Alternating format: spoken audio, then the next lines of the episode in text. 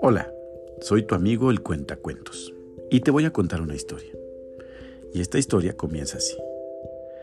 Había una vez un anciano que era conocido por su gran sabiduría y su capacidad para resolver problemas. Un día, un joven se acercó al anciano y le preguntó, Maestro, ¿cómo puedo aprender todo lo que tú sabes? El anciano respondió, Si quieres aprender lo que sé, tendrás que seguirme durante un día entero y hacer todo lo que yo hago.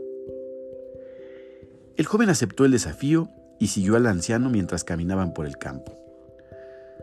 Durante el día el anciano realizó tareas aparentemente simples como recolectar frutas, cuidar a los animales y arreglar algunas cosas. Al final del día, el anciano le preguntó al joven que qué había aprendido.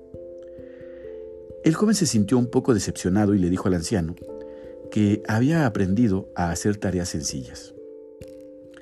El anciano sonrió y le dijo, no subestimes las tareas sencillas. Aprender a hacerlas bien es el primer paso para la sabiduría.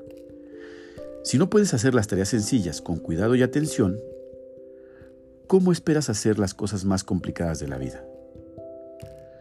El joven comprendió que la verdadera sabiduría no se encuentra en la complejidad de las cosas que hacemos, sino en la atención y dedicación que ponemos en cada tarea que realizamos. Desde ese día el joven decidió hacer cada tarea con la misma atención y dedicación que el anciano le había mostrado.